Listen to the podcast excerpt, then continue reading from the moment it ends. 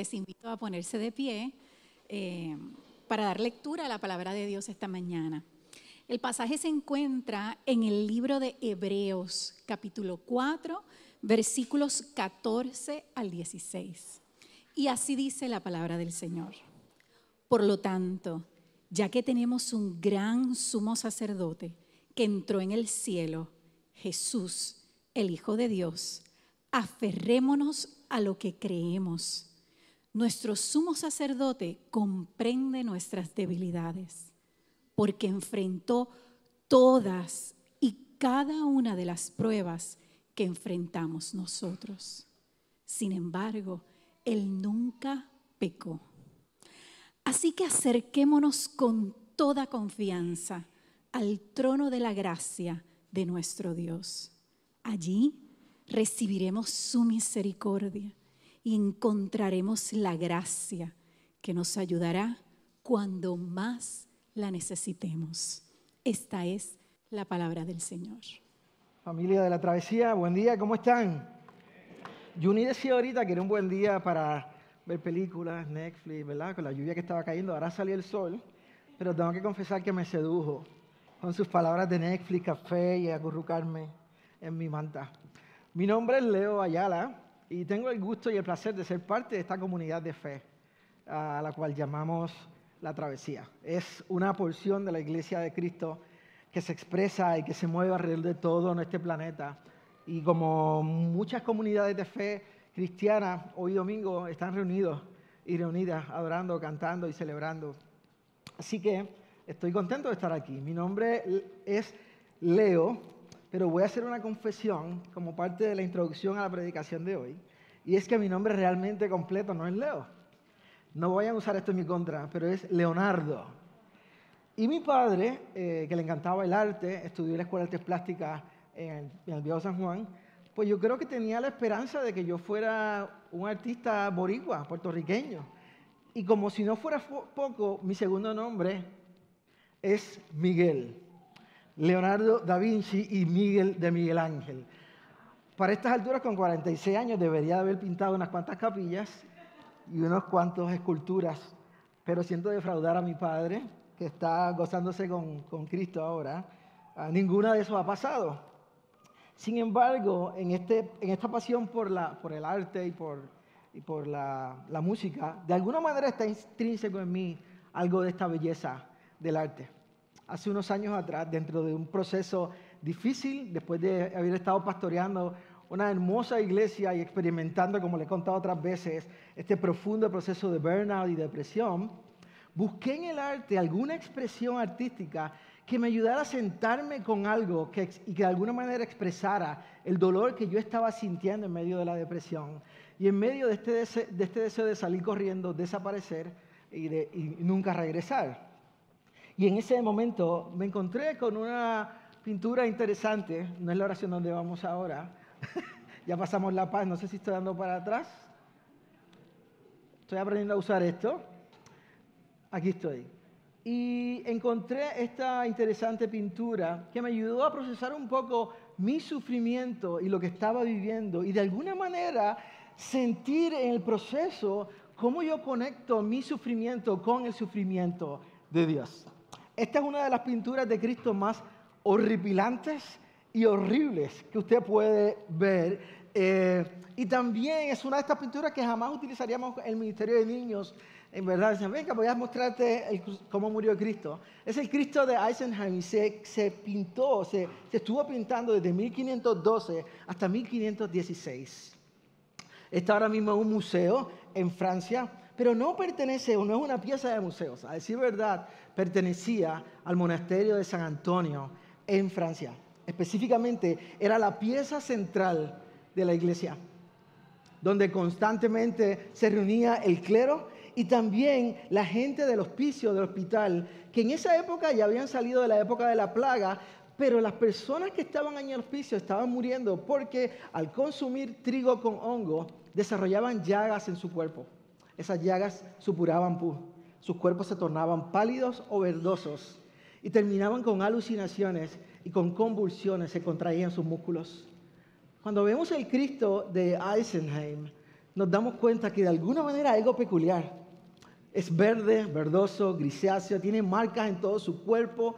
Sus músculos de alguna manera están igualmente contraídos, como la gente que estaba muriendo en el hospital. Y finalmente, no solamente eh, se desangra, sus pies son grotescos completamente. Y aunque no tenemos tiempo para explicar todo este retablo de más de 15 pies, hermoso y espectacular, de más está decir que encierra un Cristo que completamente está desgarrado, sufriendo, está moribundo. Cuando pensamos en el sufrimiento nos damos cuenta que es como esta invitación, como esta invitación ah, a cada ser humano.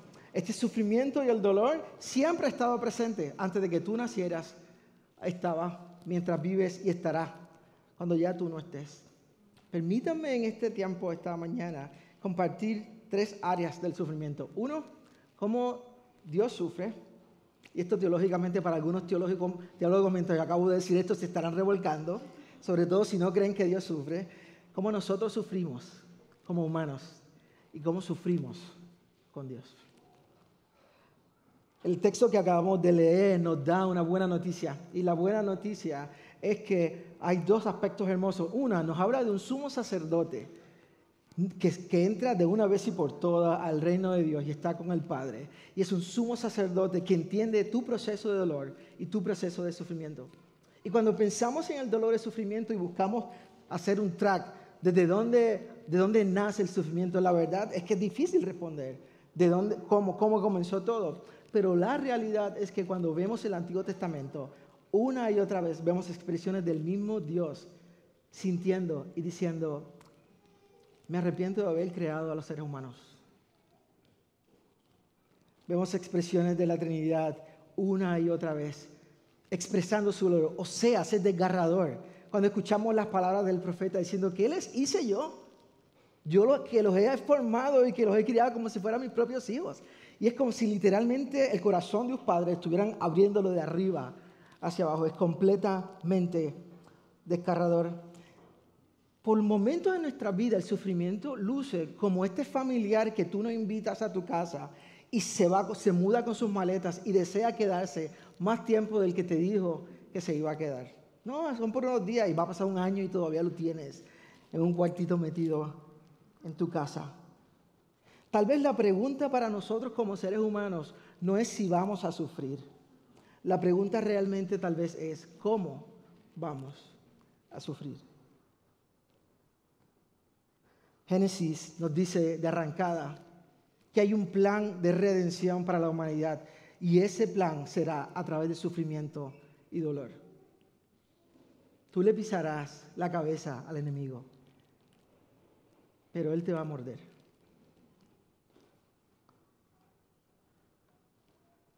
El rol de sumo sacerdote, cuando vamos a este texto de Hebreos, era justo el rol de una vez al año presentarse y entrar a este lugar santísimo. Iba vestido con toda su ropa, un efod con piedras que tenían los, los nombres de las doce tribus de Israel. Era el encargado del sacrificio, era aquel que hablaba frente a Dios de parte de Dios y para el pueblo.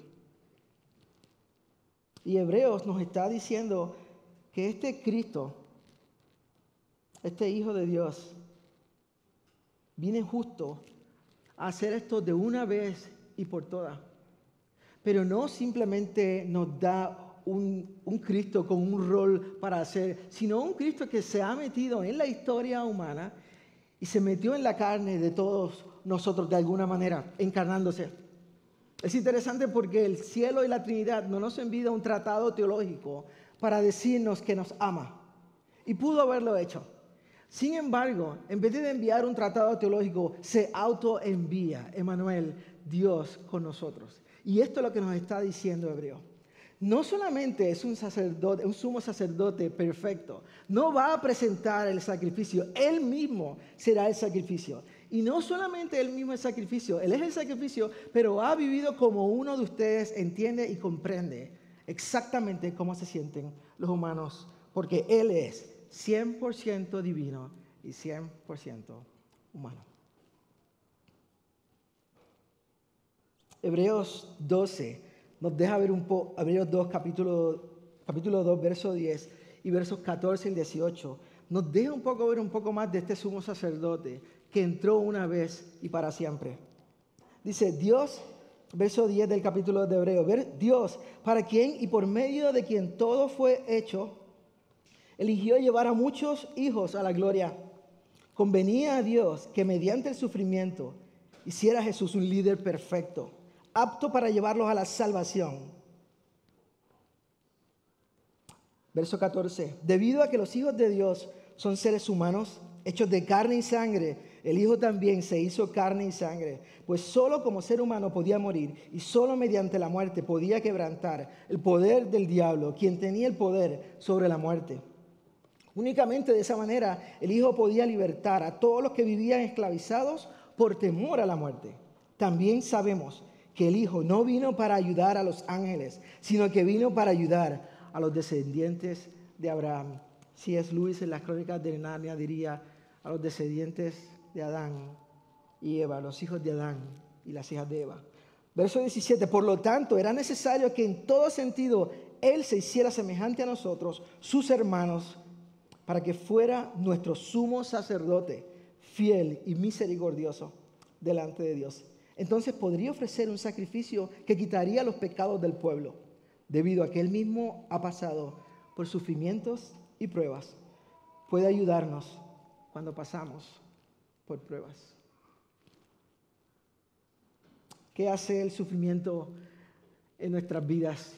Evidentemente Jesús sufre, sufrió. Pero ¿cómo se expresa el sufrimiento en nosotros? Bueno, si estás aquí vivo y viva, eso es todo lo que necesitas, el único requisito para sufrir. respirar y nacer. Sin embargo, yo no crecí con esa imagen de la fe cristiana. Para mí ser cristiano era ya Cristo sufrió por mí, ¿por qué voy a sufrir yo? Ahora, esa no es la teología que me enseñaron, pero es la teología que respiraba a través de canciones, a través de poemas, a través de obras. Y créanme, una teología sin prácticas es una teología, como alguien dijo, sin patas. No es suficiente tener una clara teología del sufrimiento. Necesitamos saber cómo sufrir. Pero no nos gusta. ¿A quién, a quién le va a gustar ser torturado?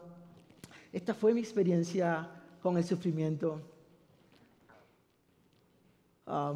Esta es tu vida.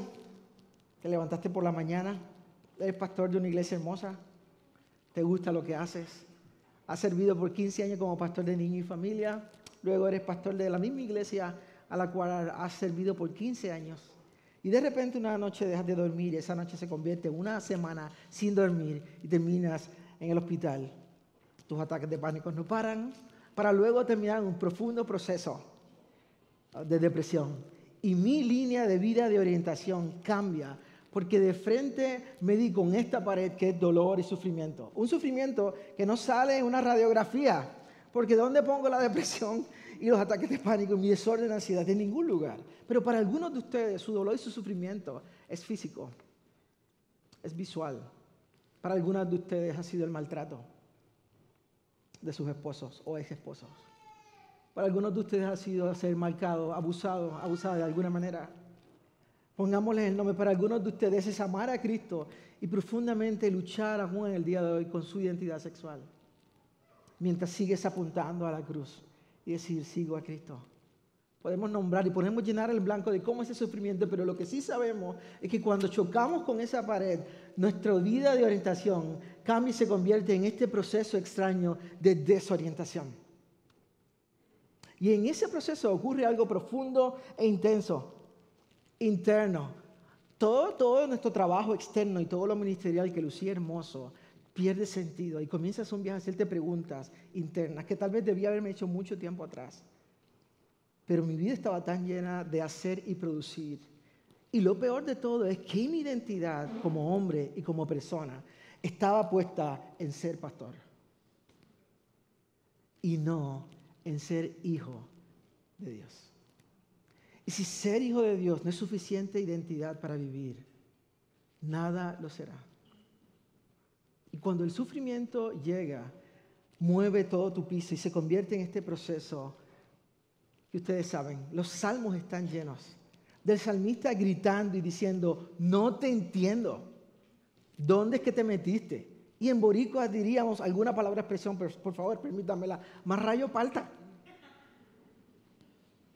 Así que en este proceso, nuestro, este loop extraño de desorientación, se vuelve este espacio que llamamos espacios liminales. Y un espacio liminal es cuando tu vida sientes que alguien la puso en pausa y no sabes de dónde venías. Y porque tampoco sabes de dónde venías, no sabes hacia dónde vas. Y la única invitación que sientes es Dios diciéndote, te invito a sentarte con tu dolor y con tu sufrimiento. Pero no es una invitación que nos gusta una noche, cuando yo estaba en este espacio liminal, liminal, y para mí me encanta la imagen de los aeropuertos, porque el aeropuerto es este lugar donde no es el destino final, pero vas a estar un buen tiempo, sobre todo si te cancelan tu vuelo. Y llegas y te dicen, no, tu vuelo se fue. Gracias, me siento bien feliz. Pues de alguna manera se convierte en esos espacios. Yo llevaba unas cuantas semanas en mi casa. Eh, sintiéndome profundamente deprimido y no quería regresar al ministerio. Y lo único que pensaba es, ¿cómo regreso? Y le digo a los ancianos y al board y a todo el mundo, no voy a regresar, no tengo la salud mental. Isaac era muy pequeño, mi hijo menor, era mucho más pequeño, y le gustaba todas las noches que yo le leyera Génesis, capítulo 1. Y le decía, luego llevamos meses leyendo Génesis capítulo 1. Hay mucho más en la Biblia. No, papi, léeme Génesis capítulo 1. Y ese día yo no tenía ninguna ganas de vivir, de respirar. Son de esos días que me había levantado por la mañana y al abrir los ojos lo único que haces es llorar y preguntarle a Dios, ¿por qué no me mataste por la noche? Termíname, no quiero vivir. Esa noche vuelvo a leerle Génesis capítulo 1. Recuerdo, él estaba en la cama, yo sentado leyendo, en el principio creó Dios los cielos y la tierra. Y la tierra era un caos total. Pero el Espíritu de Dios se movía en el caos. Y para mí simplemente fue una lectura, pero para él no. Y me miró y me dijo, mira como tu caos. Y de repente, este teólogo con necesidades especiales me invitó a un viaje a sentarme en el caos y no a huir del caos. Y por lo regular mi oración es, Señor, sácame de aquí. Y de repente la invitación de Dios fue, me voy a sentar contigo en tus valles de sombra y de muerte. Y es una invitación completamente diferente. No es ven, vamos a orar y todo se va a acabar. Es ven, sentémonos. Yo sé de qué estoy hablando. Yo soy el varón de Dolores.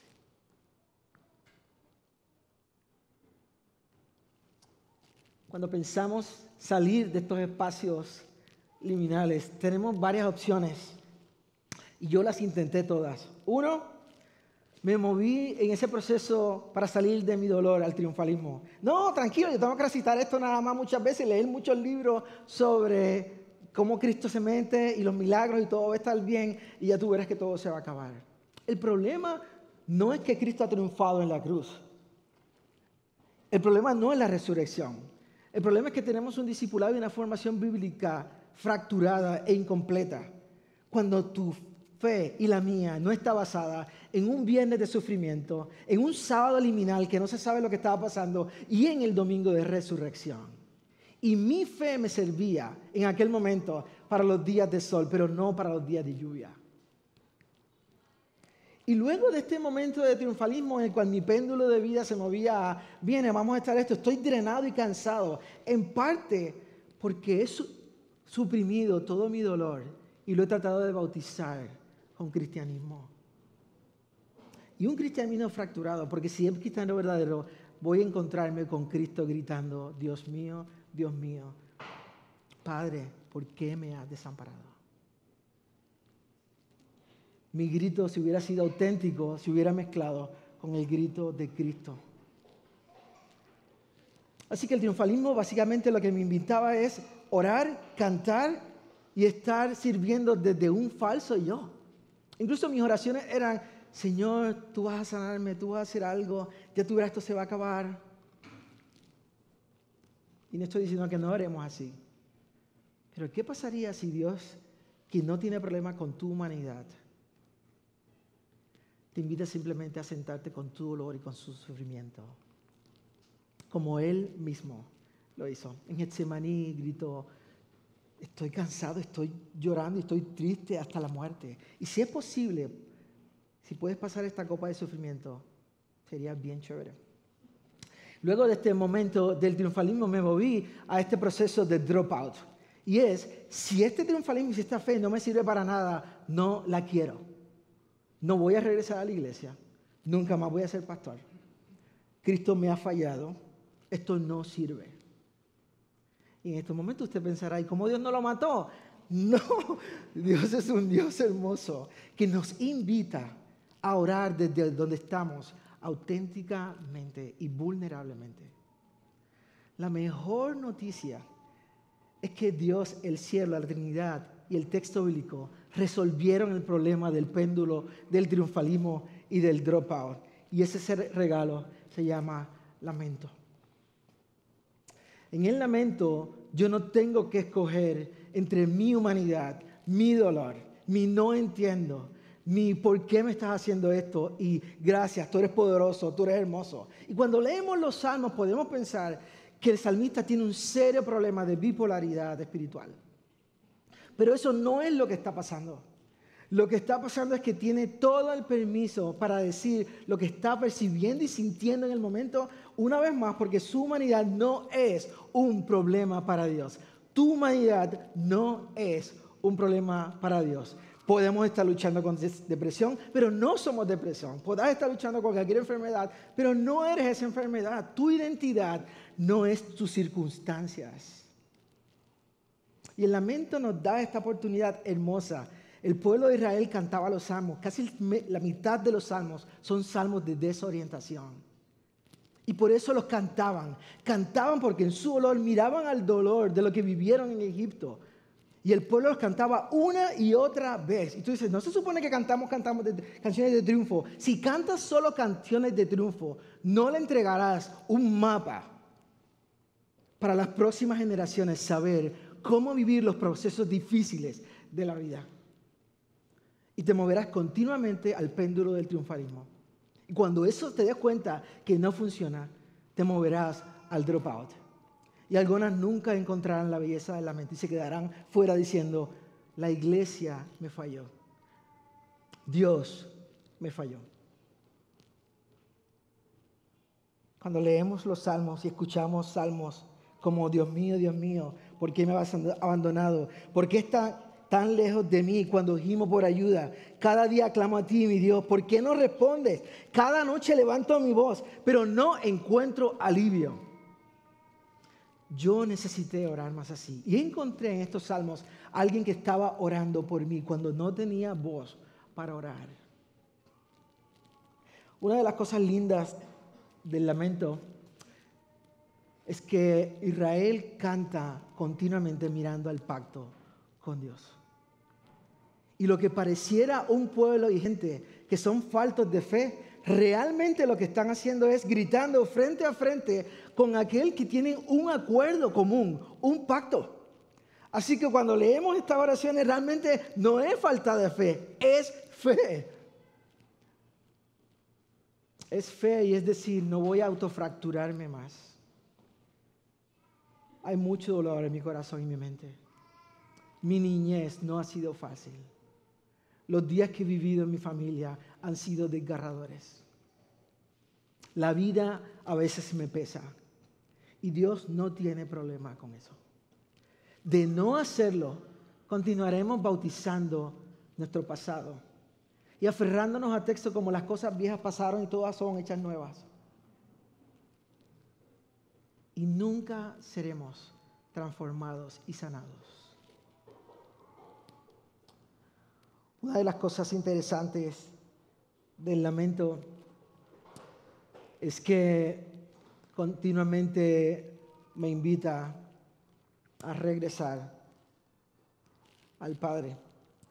El dolor y reconocer el dolor a través del lamento va a ser importante Y permítanme dejarles varias cosas porque creo que es demasiado importante que oremos más a través del lamento y el dolor.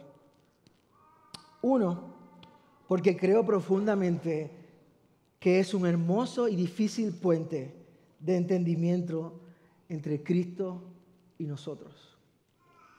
La iglesia primitiva veía en el dolor y en el martirio la mejor expresión de que somos seguidores de Cristo. No les encantaba morir en el circo romano, pero sabían y entendían el dolor y el sufrimiento como una marca de seguir a Jesús, su Maestro. ¿Por qué es que siento que he tenido una fe sin cruz? ¿Por qué he pensado que el cristianismo me bautizaba o me vacunaba contra el dolor?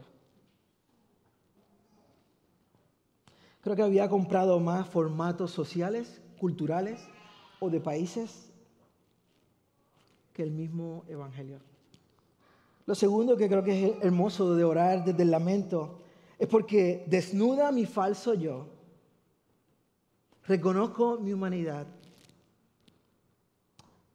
y abrazo al Cristo que me dice, yo sé y yo entiendo.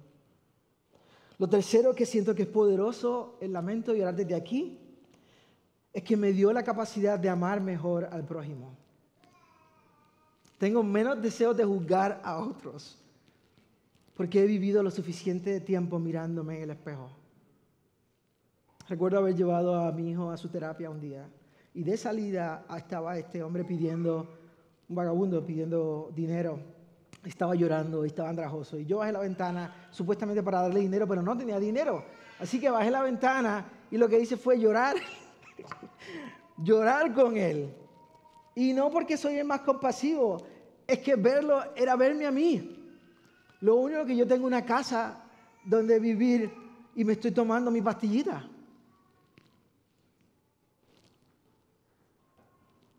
Algo también que he encontrado de, orar desde el lamento es que conecto mejor con el dolor de la humanidad. Alguien me preguntó una vez, ¿cuál crees que es la mejor manera de evangelizar? hoy día. Y yo estaba en esos días de depresión que no quiero hablar con nadie. Y que me han enviado 20 textos de cómo recuperarme de mi proceso de depresión. Y un montón de promesas en textos de cómo todo iba a estar bien. Yo no necesito que todo esté bien, yo necesito sentir que Él está. No es una cuestión de sacarme de aquí. Es una cuestión de decir, tú todavía estás aquí y me amas. Y luego de recibir todos estos textos, mi respuesta fue, si te sientas escuchar el dolor de cualquier persona de tu barrio, será muy fácil conectar con ellos, porque el sufrimiento es de todo ser humano, no importa su cultura, su religión, ni su trasfondo. Y lo último que creo que es importante y que ha sido saludable para mí es que me ha ayudado a ser parte cada día más de una comunidad como esta que seguimos moviéndonos, a ser una comunidad de más heridos que sanan. Una vez más, buscamos más comunidades vulnerables, auténticas y transparentes, donde mi dolor no sea extraño, sino que se una con el dolor de otros, mientras servimos y adoramos al mismo Padre que nos ha llamado suyos y suyas. Mi amigo y mentor Henry Nowen habla así de estas comunidades, de heridos que sanan, que sanan. Nadie escapa de ser herido o herida. Todos somos personas rotas y heridas. Puede ser físicamente, emocionalmente, mentalmente o espiritualmente. La pregunta en cuestión no es cómo puedo esconderme mis heridas para que otros no la vean. Cómo escondo mi humanidad para que no lo vea.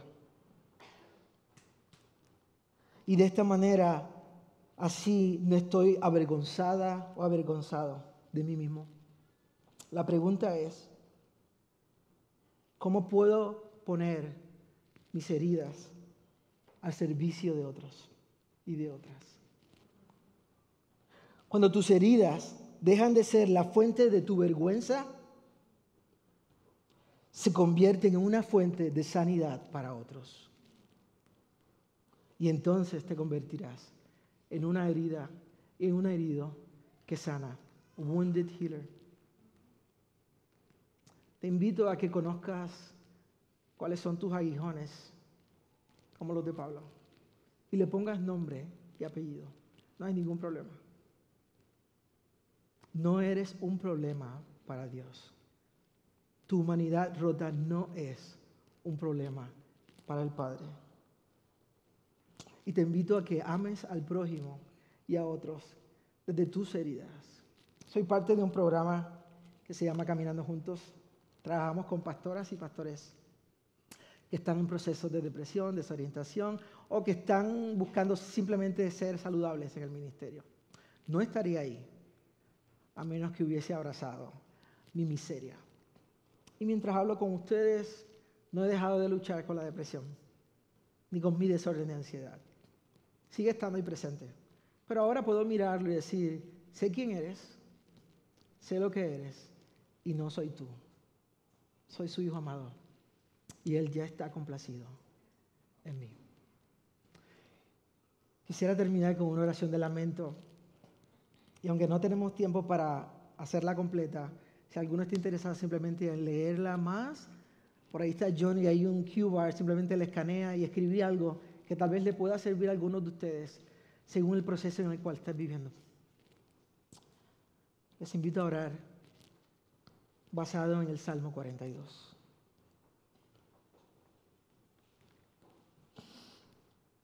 ¿Por qué estoy desanimado? ¿Por qué está tan triste mi corazón? Voy a poner mi esperanza en Dios. Nuevamente lo voy a alabar. Mi Salvador y mi Dios. En esos días donde no tiene sentido la vida, donde todo es desorientación y donde nuestra alma y la tristeza, la depresión o la oscuridad quisiéramos ocultarlas con cánticos que suenen bien, Señor, y con oraciones que parezcan perfectas. Ayúdanos, porque día y noche solo me alimento de lágrimas, mientras que mis enemigos se burlan continuamente de mí diciendo, ¿dónde está ese Dios tuyo?